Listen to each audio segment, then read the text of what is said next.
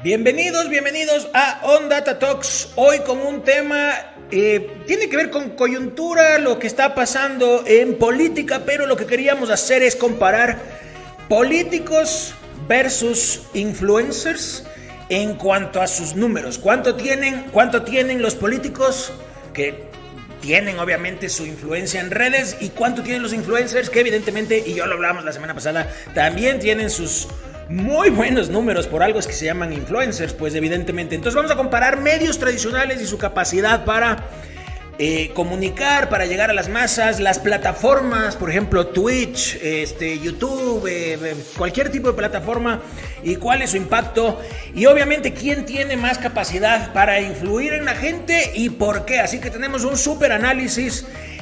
Con mucha información, números y diversión además, porque también hay algunas cosas más chistosas que ya las van a ver. Así que, sin más, comenzamos. Políticos creyéndose influencers, influencers creyéndose líderes de opinión, ¿qué no hemos visto hoy en día?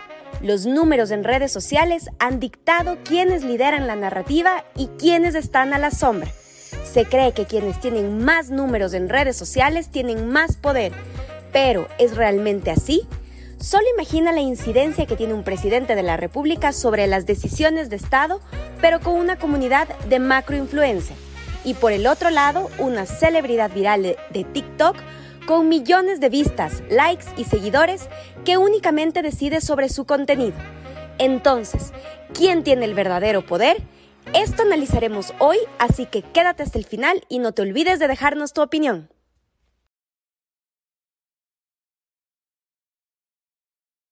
Bueno, vamos entonces. Eh, primero queríamos, obviamente no podemos, vamos a hablar un poco de, la coyuntura política, eh, el, el, tema de hoy evidentemente es comparar los números y la influencia que tienen los políticos versus los influencers. Pero antes de empezar a desarrollar el tema, eh, sí, sí queríamos expresar nuestra, nuestra solidaridad. O sea, la verdad es que nos ha afectado muchísimo todo lo que pasó con Fernando eh, Villavicencio, el... no sé, a mí personalmente me afectó un montón con decirles, con decirles que, me despertaba así a la noche sin, eh, no sé, angustiado, pensando, pensando en él. Eh, y lo único es solidaridad a su familia, solidaridad a sus, a sus amigos, a sus seres queridos, solidaridad evidentemente a sus, a sus seguidores y que esto no, o sea, todo lo que pasó no se quede ahí en nada que ya hemos estado, o sea, durante, o sea, yo, la verdad es que nadie le tiene fe a la justicia en este país, absolutamente nadie le tiene fe. Así que veamos si es que esta vez, por primera vez en, chuta, no sé en cuánto tiempo, encontramos respuestas a tanta cantidad de preguntas, tanta cantidad de preguntas, tanta cantidad de especulaciones, tanta cantidad de información y nadie, no hay una versión oficial. Eh, así que ojalá en este caso sí podamos encontrar esas respuestas eh, porque la verdad es que todos tenemos miedo, todos tenemos, eh, todos sentimos esa incertidumbre y, es algo que nos golpea como país. Eh, así que necesitamos respuestas, es una exigencia generalizada. Yo creo que, yo creo que a estas alturas ya nosotros mismos en este, en este espacio hemos estado hablando del tema y hemos criticado abiertamente al gobierno de Guillermo Lazo.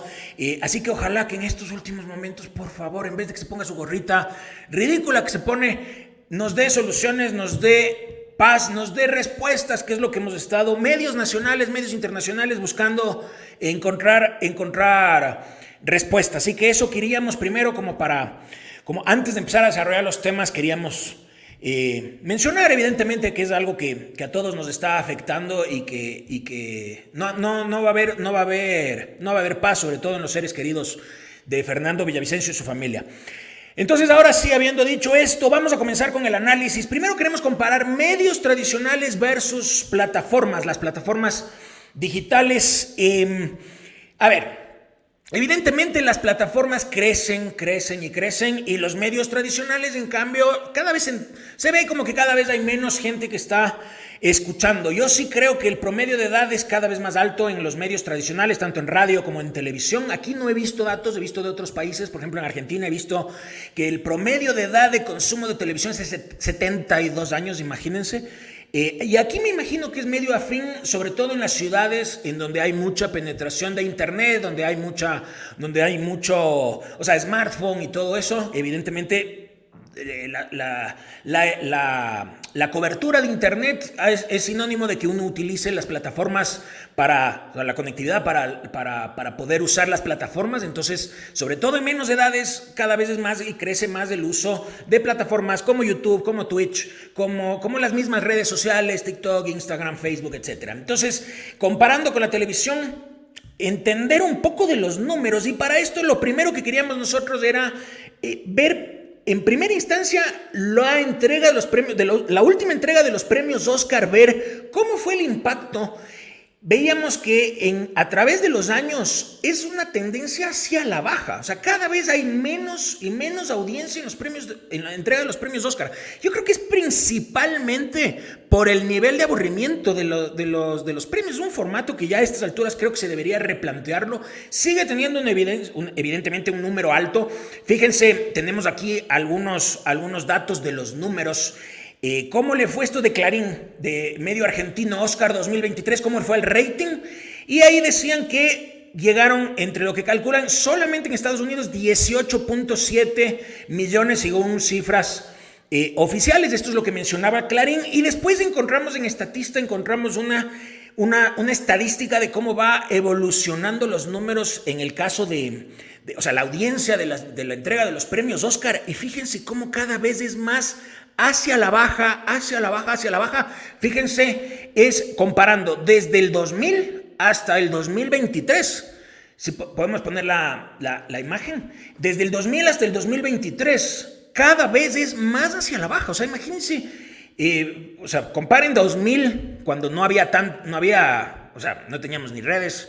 Eh, y ahora, en cambio, fíjense en el 2023, el, o sea, ha bajado, pero eh, radicalmente la, audiencia, sin significar que no hayan números altos como esos millones de solo en Estados Unidos de gente que lo ve. Eh, entonces, evidentemente es, es, es importante el número, sigue siendo importante el número, pero nada que ver con los números de antes. Entonces, golpeada la televisión, golpeada la radio, golpeados los medios tradicionales y en cambio, fíjense por el contrario con las plataformas, encontrábamos los números de la velada de Ibai Llanos, de este mega, esta chuta, ya no sé ni cómo de hacerle Ibai Llanos, es una persona que nos, no nos deja de sorprender. Fíjense, en un evento, esta, este evento que organiza, se llama La Velada de Ibai Llanos, organizado por él con bueno, con, algunas otras colaboraciones. Es un evento de box eh, de, con streamers. Eh, de, no, son, no, son, no, es un evento de box oficial ni profesional ni nada, simplemente entre, entre amateurs que se ponen ahí a, como show. Y mueve 3, movió en este último julio 3.4 millones de espectadores en simultáneo. Es un récord para Twitch. Inclusive leíamos que en Twitch había colapsado la plataforma debido a la cantidad de gente que se había conectado. Y aparte que hubo 60 mil personas. 60 mil personas que presencialmente fueron al Estadio Metropolitano del Atlético de Madrid, este fue en julio, el 1 de julio, eh, a ver el evento y obviamente también a ver eh, los músicos, los shows, estuvo Estopa, por ejemplo, estuvo Quevedo, Osuna y, varios otros artistas eh, presentándose. Entonces, eso organizado por Ibai Llanos, que hasta hace tal vez dos, tres años nadie sabía ni quién era, o sea, duras penas le habrá conocido tal vez su familia, pero una persona no era mediático, pues. Y de repente lograr que 3.4 millones de personas se conecten en vivo a verle en su evento es una locura. Por eso es que se le ve evidentemente a él con Messi, con Chuta, con, bueno, personas inalcanzables para cualquier persona, para cualquiera, menos para él. O sea, Messi prefiriendo estar con Ibai Llanos en vez de los medios tradicionales es una muestra clara de cómo evolucionan estas plataformas. Lo anunciaba Ibai Llanos con una imagen como esta que la están, que la van a ver ahorita en pantalla. Fíjense Ahí le veían a todos estos streamers como en una especie de rivalidad uno a uno para eh, este evento de box y se lo transmitía a través de Twitch. Ya es la tercera edición y seguramente vendrán otras más, pero mientras la entrega de los premios Oscar, eventos masivos como el Super Bowl, están con complicaciones, digamos, para encontrar formas de que la gente se enganche y vea el fútbol, por ejemplo. De repente, por otro lado, te topas con este tipo de eventos que son súper, súper fuertes, súper, súper fuertes y que cada vez crecen y crecen y crecen y crecen muchísimo más. Entonces, en, televisión... Eh, tenemos un tema en televisión, en radio, en las revistas que nos imponen el contenido. O sea, tú no puedes decidir qué quieres ver, es en función, o en los medios tradicionales es en función de lo que ese rato estén pasando y ese rato estén dando y ese rato a ti te toca lo que esté. En cambio, en las redes sociales pasa lo contrario, empieza a funcionar el algoritmo y el algoritmo empieza a personalizar cada uno de los contenidos que les aparece a cada uno de nosotros. Entonces, te personaliza por la relevancia del contenido, es decir, los me gustas que tiene, los o tus me gusta, tus compartidos, tus comentarios, tu experiencia es totalmente personalizada para el algoritmo. Entonces, el algoritmo hace que empiece a aparecerte un contenido que entiende que a ti te va a interesar y que te conoce perfectamente bien, lo que en cambio en la televisión o en los medios tradicionales no hay esa experiencia personalizada, es una experiencia masiva. Entonces, cada vez el mundo se hace mucho más de nichos eh, y en cambio en los medios tradicionales es todo masivo, no hay personalización, no hay experiencia personalizada, me refiero. Eh, y eso influye. El algoritmo además también empieza a generar resultados en función de qué tan, de qué tan fuerte es un determinado contenido, si es que tiene likes, si es que tiene eh, comentarios o lo que fuera, empieza a darle más ritmo de crecimiento a ese contenido, empieza a generarse también más engagement, más viralidad. Se entiende que si es que a ti te gusta un contenido, también le das like.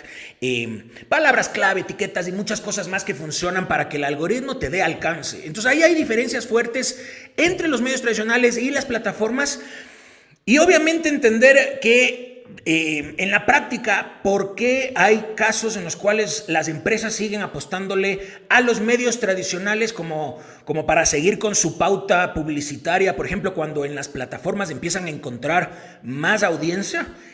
En algunos casos puede ser por la, la confianza, la zona de confort, el, la reputación, a veces, o sea, a veces también es por intereses, muchos, en muchos casos. Entonces, eso puede ser que influya.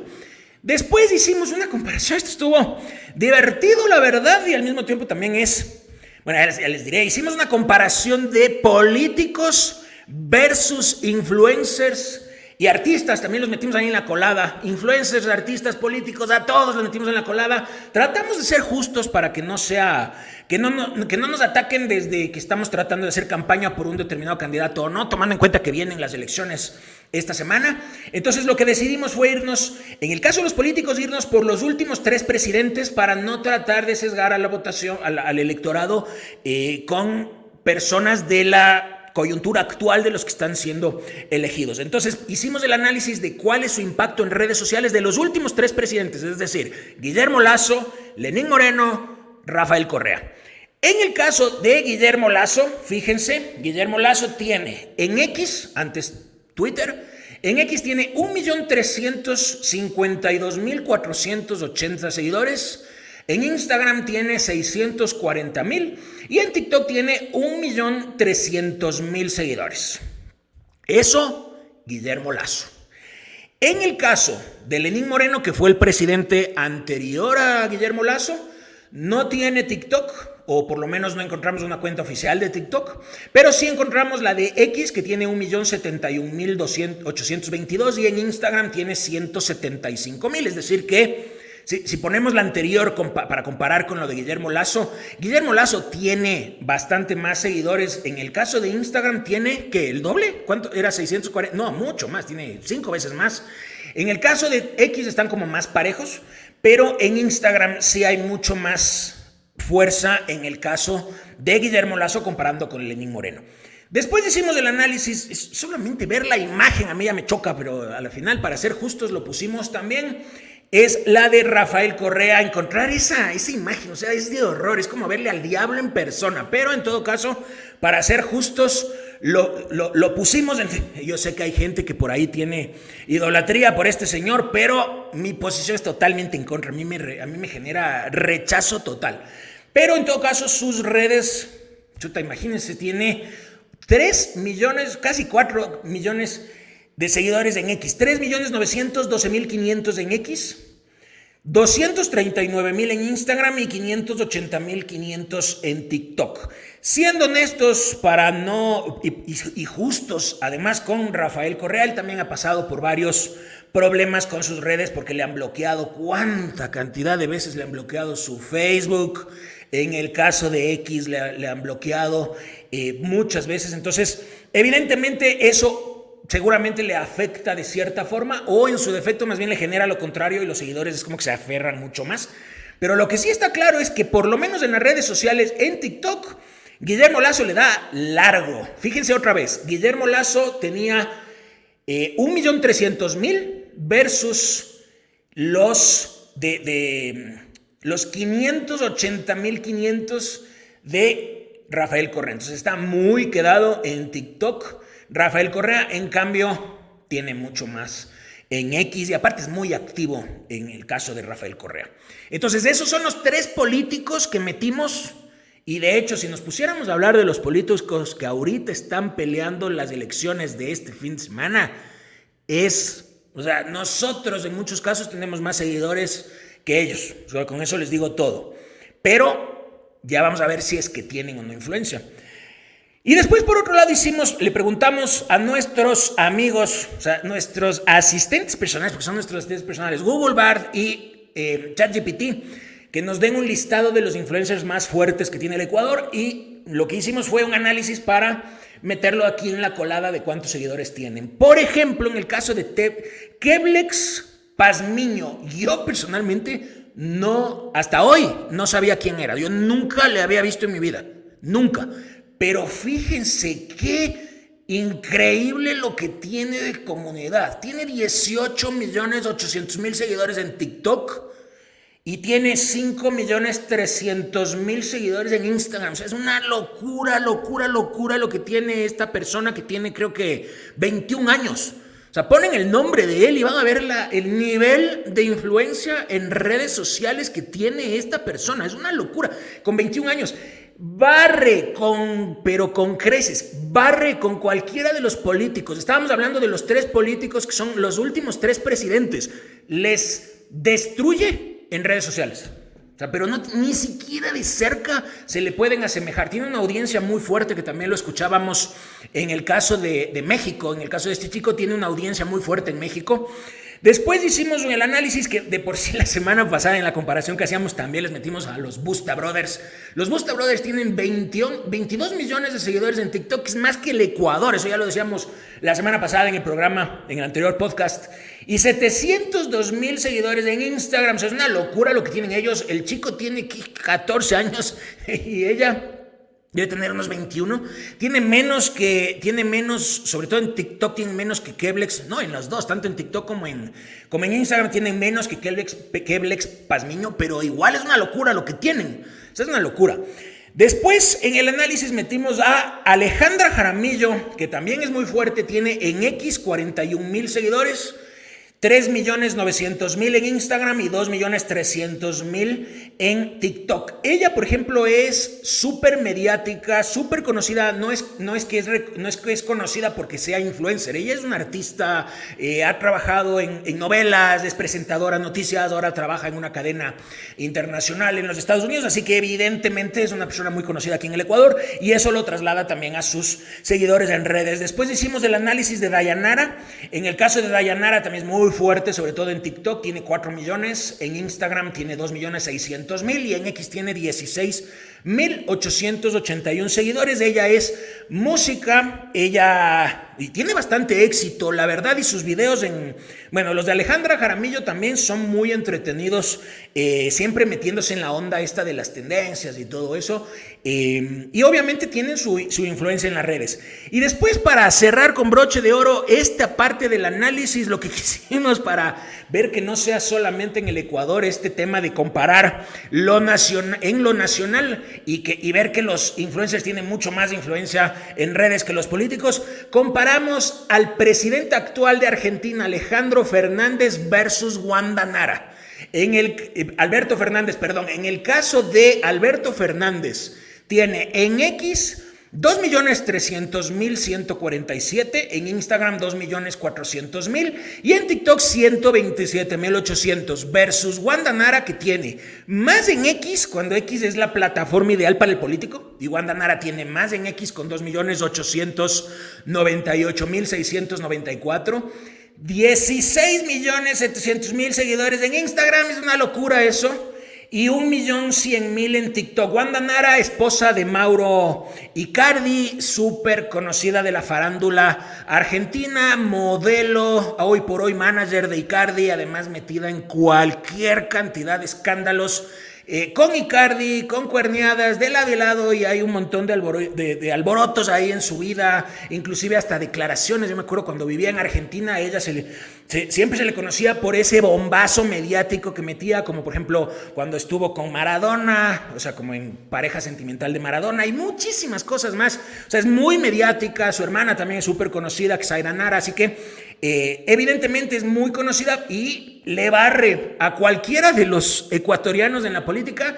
Y en el caso de, Alberto Fernández también muy fuerte. Evidentemente Argentina es un país gigantesco comparando con el Ecuador, pero sí hay más influencia de Wanda Nara comparando con Alberto Fernández en, en las redes, en todas las redes.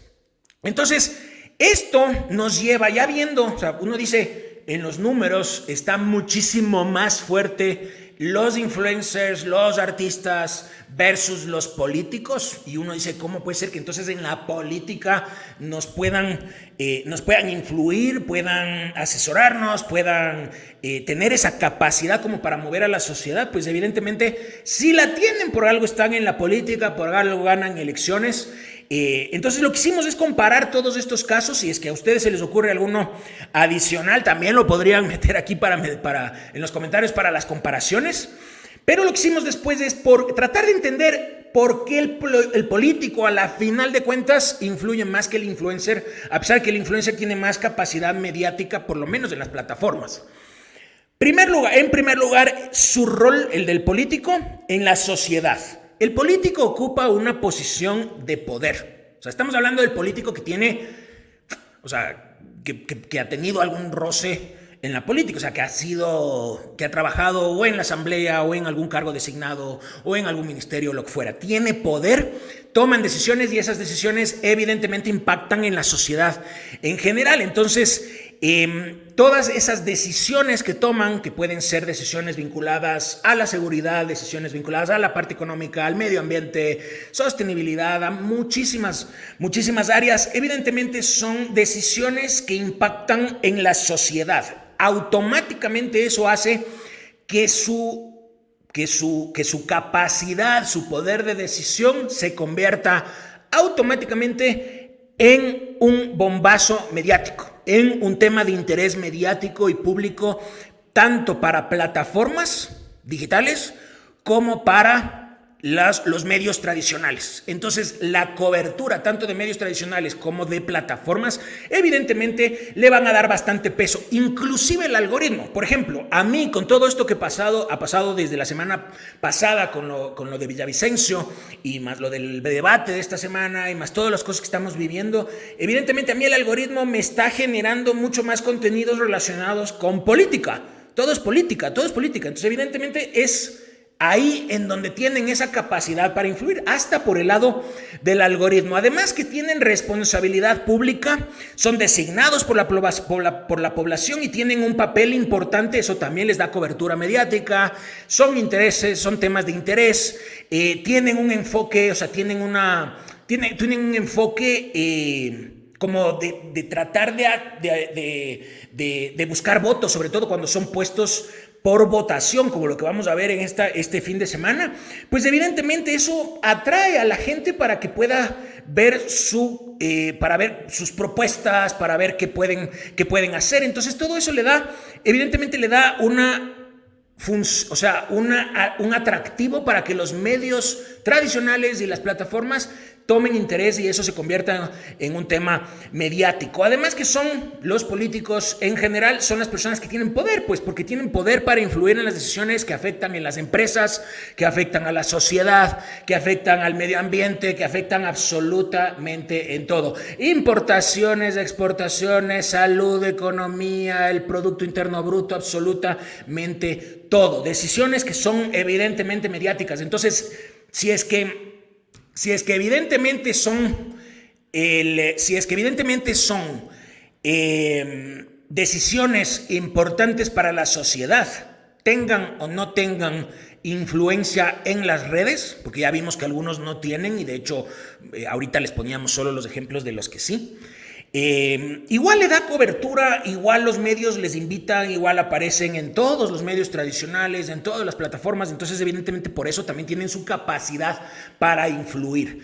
Ahora, otra, de la mano viene el hecho de que de repente te empiezas a topar con muchas, o sea, hasta no, no solamente en la política, ese influencer que de repente puede convertirse en boxeador. Le ves a Logan Paul, Jake Paul, que son, chuta, y eh, son hipervirales, jamás en su vida han sido boxeadores profesionales y de repente les ves en el main event en, la, en el box. Les ves en las luchas, les ves en todos los deportes que no son ni siquiera de ellos y que de repente están aprendiendo de la nada y les dan espacio. Y eso también pasa en la política.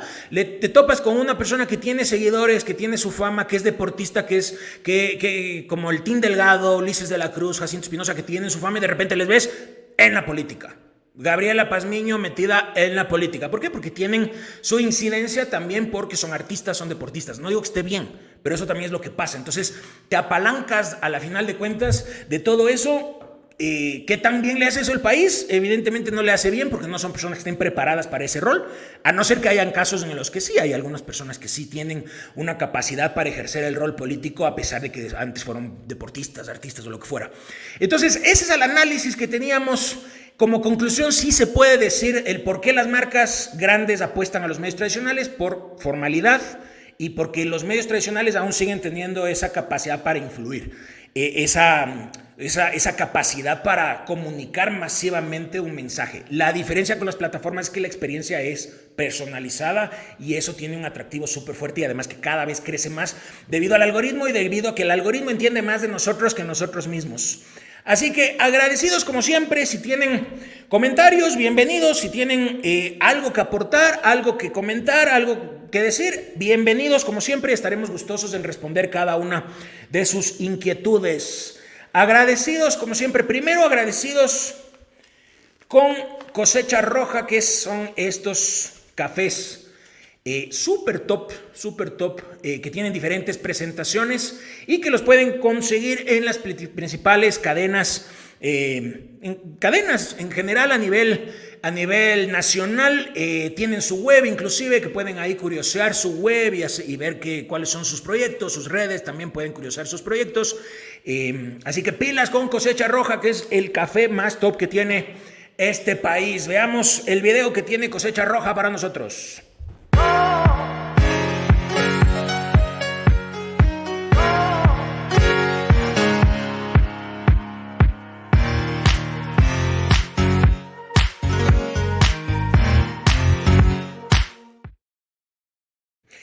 Y también queremos agradecer a nuestros amigos de Dermacutis con estos kits que tienen todo como para el cuidado de tu piel. En el kit encuentras una crema aclarante, un dermaprotector solar y un suero detox aclarante. Todo en esta cajita, en este kit muy práctico y todo para que cuides tu piel. Todo para que cuides tu piel, que es tan importante hacerlo. Así que agradecidos como siempre. Nos vemos la próxima.